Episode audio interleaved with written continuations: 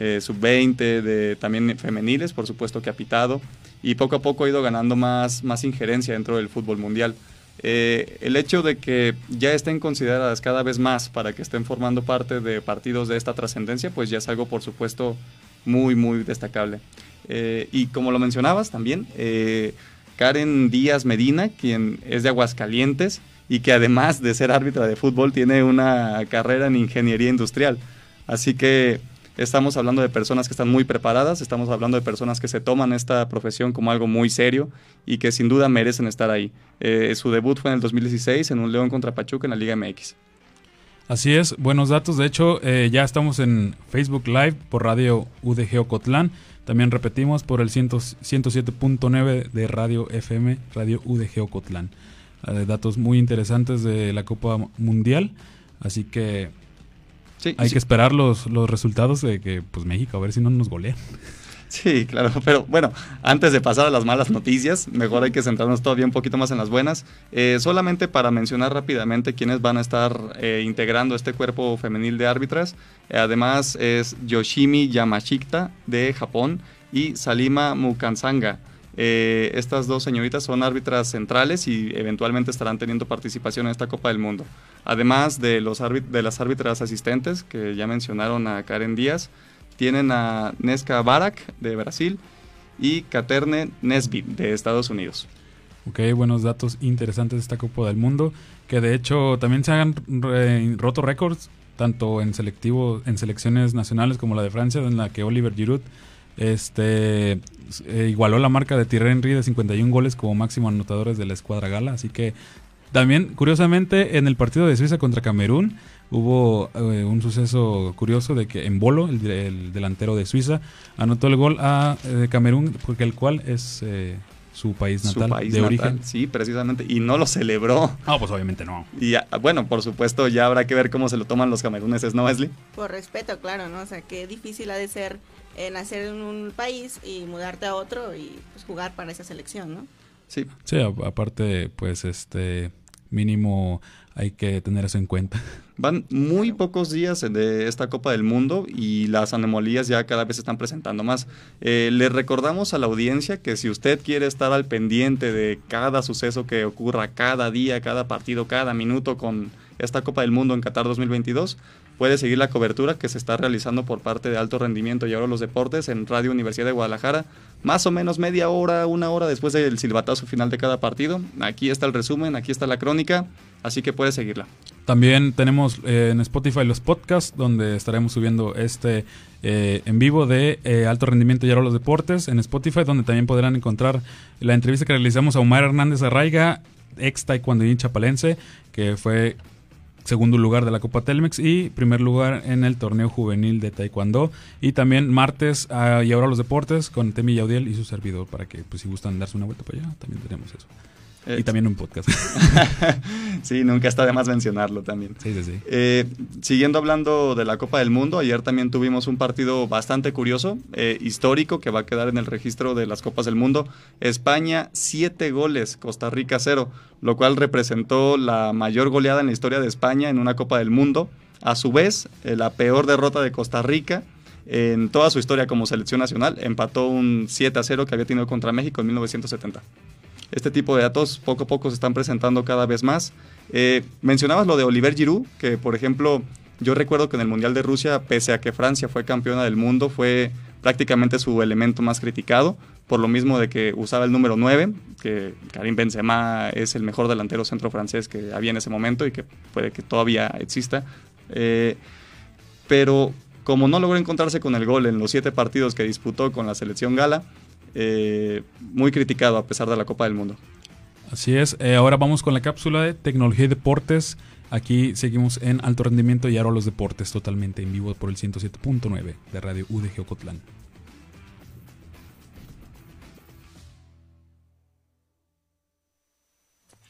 La tecnología y el deporte avanzan en alto rendimiento y ahora los deportes.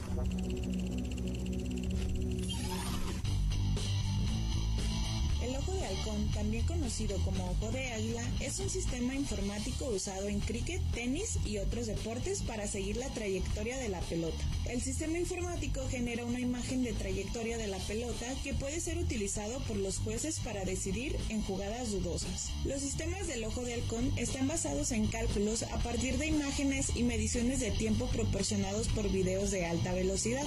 Deben existir al menos cuatro cámaras de video colocadas adecuadamente alrededor de la zona de juego para proporcionar los datos necesarios. El sistema genera una imagen gráfica de la trayectoria de la pelota y su interacción con la zona de juego. La generación de la imagen tan solo tarda unos pocos segundos, con lo que la interrupción del juego es muy pequeña.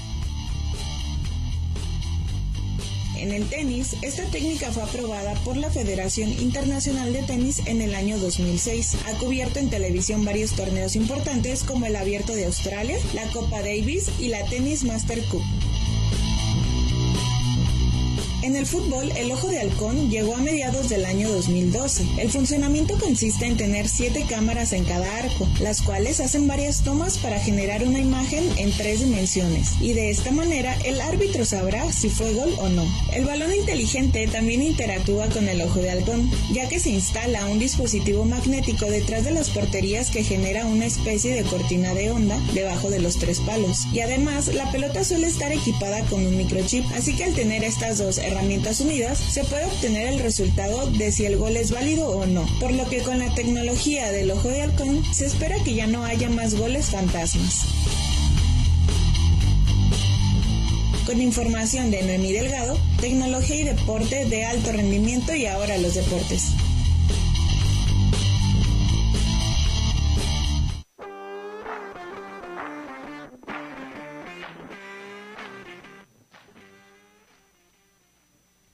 Excelente trabajo por parte de nuestra compañera Noemí.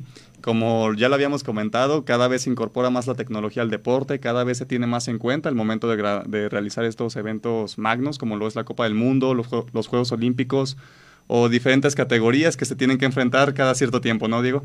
Así es, muy interesante. Pero Esli, ¿qué opinas sobre eso? Eh, bueno, pues eh, vamos a un corte eh, rápidamente y ahorita regresamos.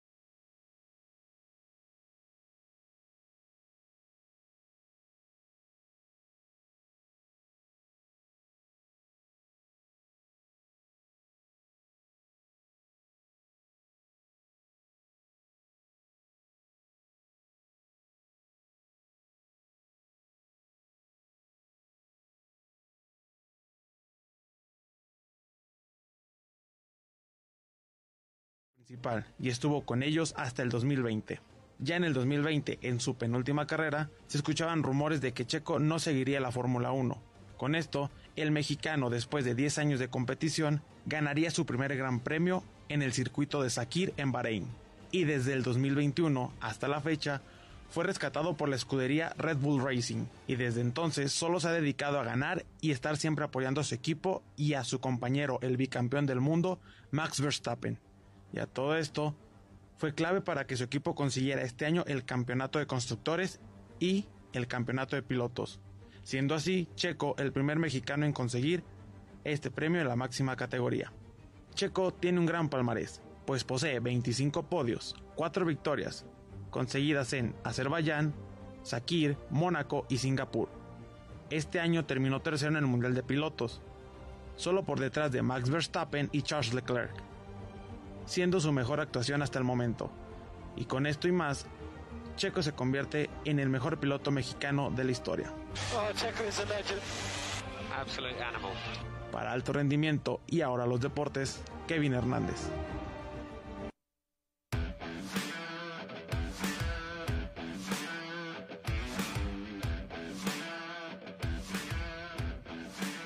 Estamos de vuelta aquí en Alto Rendimiento y ahora los deportes. Eh, recuerden seguirnos por la transmisión de radio en, en el 107.9 de Radio de Geocotlán, también por Facebook Live en la página de Radio de Geocotlán. Aquí la cápsula de nuestro compañero Kevin Hersain. Hersain. Hersain. Hersain. Sí. Un apellido muy atípico. pero Muy bueno, europeo, por muy cierto. europeo. Pero bueno, aquí estuvo la cápsula del Checo Pérez, quien fue, ya es un piloto histórico, por no decirlo, el mejor piloto mexicano de la, de, pues de la historia, porque consiguió un tercer lugar en el, en el podio de pilotos. Sí, por supuesto, y se ha ganado el lugar a pulso, se ha ganado la mención. Eh, yo creo que es una buena cápsula, es una buena recopilación acerca de la historia de este piloto que ha crecido mucho en los últimos años desde que tuvo el fichaje por esta... Por Red Bull. Eh, sí, precisamente. Hace poquito, de hecho, hace una semana estuvimos platicando de la polémica que tuvo con Verstappen, pero yo creo que eso no quita la calidad de piloto que es y sobre todo los buenos números que ha dado para la, pues, el automovilismo mexicano. Así es, eh, de hecho fue un año espectacular para el Checo Pérez, tuvo primeros lugares en diferentes eh, grandes premios a lo largo de- del mundo, pero bueno, ahí estuvo la cápsula de nuestro compañero Kevin. Así es, y eh, ya es momento también de hablar de la selección mexicana, la cual ya debutó en la Copa del Mundo, ya tuvo sus primeros puntos en disputa, eh, ya empezó a tantear el terreno, sobre todo de cómo van a estar las cosas, de cuáles son las posibilidades de calificar, de cómo son eh, los movimientos que pueden suceder en el grupo. Y pues, Esli, ¿qué opinas al respecto? Bueno, pues yo sigo impresionada con la, el atajadón de, de Ochoa, que creo que todo México lo, lo festejó. Y bueno, pues esperar eh, el partido del sábado, ¿no? Contra Argentina. Que pues Argentina, de hecho se está poniendo interesante el grupo porque pues todos ven a Arabia Saudita como el, el fácil del grupo, pero pues en ese partido contra Argentina les dio la vuelta y ahora pues hay que desear que Argentina no venga en su mejor papel porque si nos van a golear. Sí, que, bueno, por cierto, saliéndonos un poquito de guion, eh, ya que mencionas el partido de Arabia Saudita contra Argentina, algo completamente emotivo para las personas que tuvieron la fortuna de levantarse a las 4 de la mañana para ver este encuentro. Eh, O un- tortura. Sí, precisamente. Eh, tenemos aquí un compañero que constantemente nos despierta para ver esos partidos, pero yo creo que ese día sí valió completamente la pena. Sí, de hecho, pues cada vez que lo veo, lo veo con los ojos rojos, así, rojos, rojos. Sí, es, es el tipo de partidos que te recuerdan la esencia del deporte, de que David le, le puede pegar a Goliat, de que el equipo que toda su plantilla no vale ni la mitad de lo que es Lionel Messi en, dígase, en, en calidad de, De de euros. Sí, así es. Eh, pudo vencer a una Argentina que llega como la principal candidata para quedarse con el título mundial. Sin embargo, mientras todo es alegría y todo es felicidad en Arabia, aquí en el grupo se complicó un poquito la cosa para la clasificación de México a la siguiente ronda. ¿Cómo viste ese partido, Esli? ¿Cuál? ¿El de Polonia-México? Híjole, pues te digo, o sea, impresionante, pero bueno, creo que también Polonia lo vi un poquito ahí eh, débil, por no decir otra, otra palabra, pero ambos, ambos estuvieron eh, ahí, dándole, dándole- dándose entrada, pero bueno, pues ya, como les digo, o sea, esperar el sábado. Sí, todo, todo el emotivo que tuvo Arabia Saudita contra Argentina parece que fue lo que le faltó a México.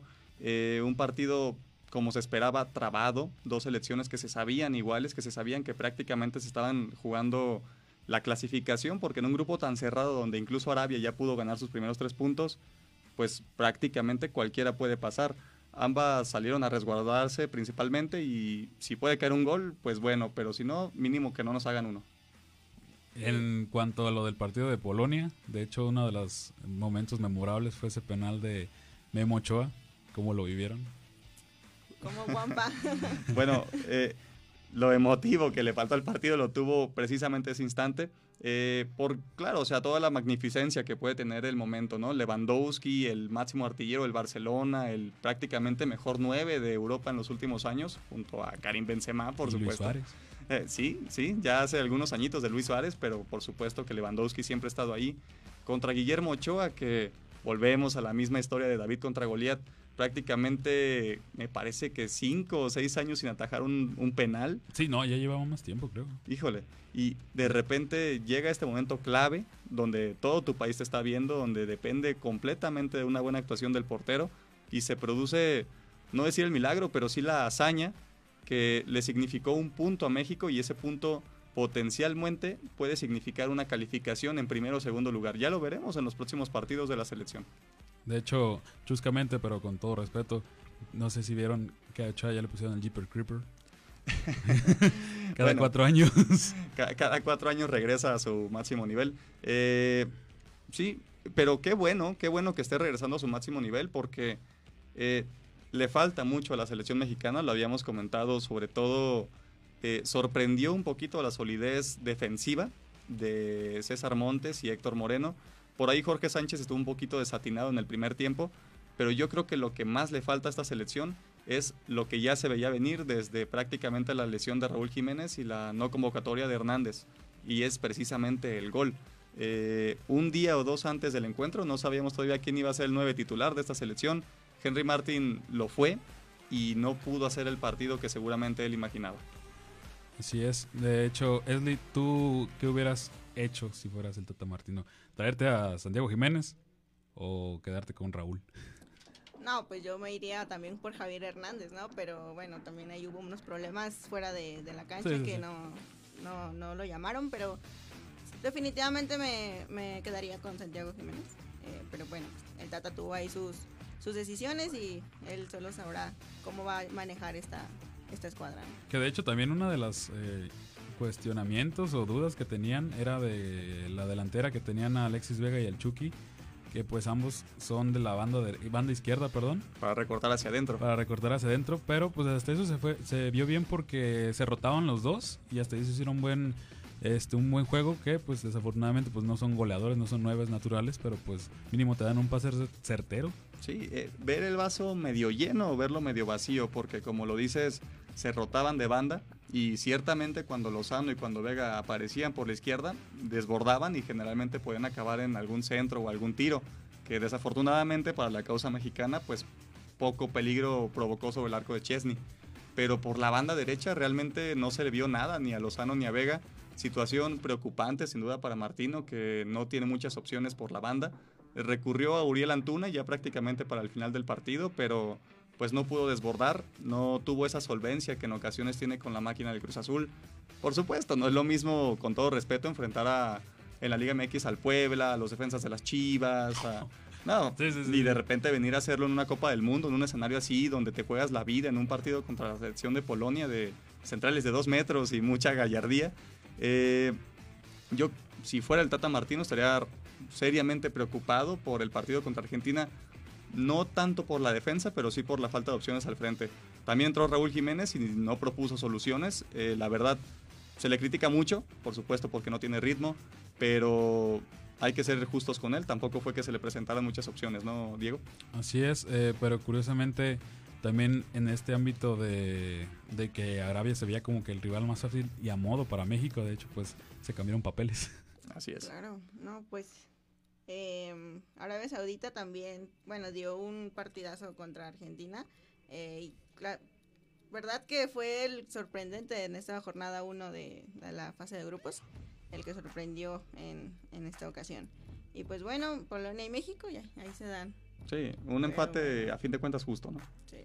Sí, y sábado, partido clave para la selección albiceleste y también para el Tri. Prácticamente hay solamente un lugar ya en disputa en este grupo para ver quién puede clasificar.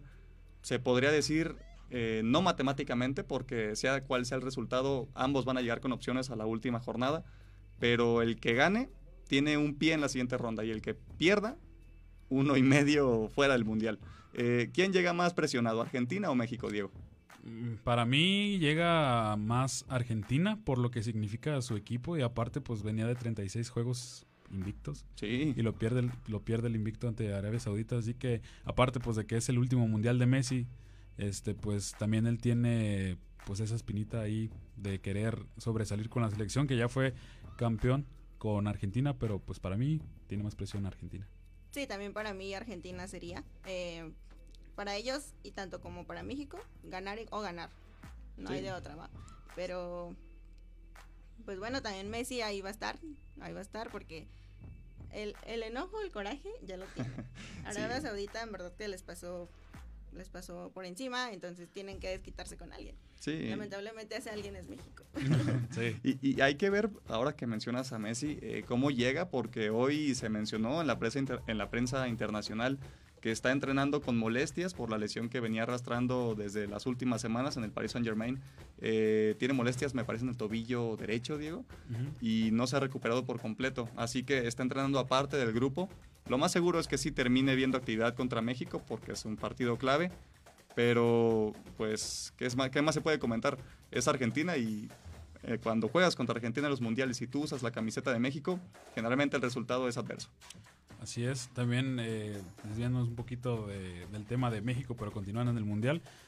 Si de casualidad nos escucharon eh, inicios de esta transmisión, pues dimos la noticia de que Cristiano Ronaldo ro- batió un récord de el primer jugador de anotar en cinco mundiales consecutivos, cosa que ni Pelé realizó, ni Maradona.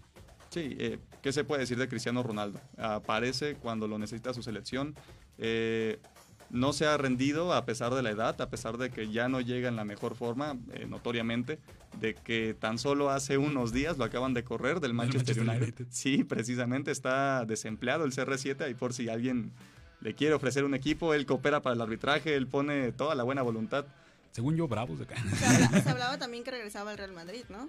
Eh, se tenía como esa especulación, pero pues también el Real Madrid no puede, pues lo que yo pienso, el Real Madrid no se puede traer, mínimo por el este, este sentimiento del pasado, incluso jugar con eso con los aficionados, para traerse una leyenda que fue Cristiano Ronaldo en el Real Madrid, pero pues yo pienso que ya el Real Madrid está pensando en una generación más joven, de hecho pues lo vemos en la plantilla. Sí, y, y claro, también hay que tener en cuenta que Cristiano seguramente está enfocado 100% en el Mundial y que dependiendo del resultado tan positivo que pueda llegar a tener en este con la selección portuguesa, por ahí él dijo en la entrevista que terminó con su, con su despedida del Manchester United que si él llegase a ser campeón del mundo, se retira del fútbol. Así que podríamos estar viendo el último torneo de Cristiano Ronaldo.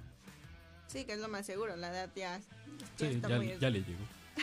Nah, pero si no, igual todavía se puede ir a los Estados Unidos a ganar unos cuantos petrodólares por un añito o dos. Pietro dólares. Eh, bueno, regresando ahora sí al tema de Argentina. Eh, Diego, pronóstico para el sábado, ya casi se nos está acabando el tiempo, pero de hecho- pronóstico y por qué. Eh, yo pienso que gana Argentina.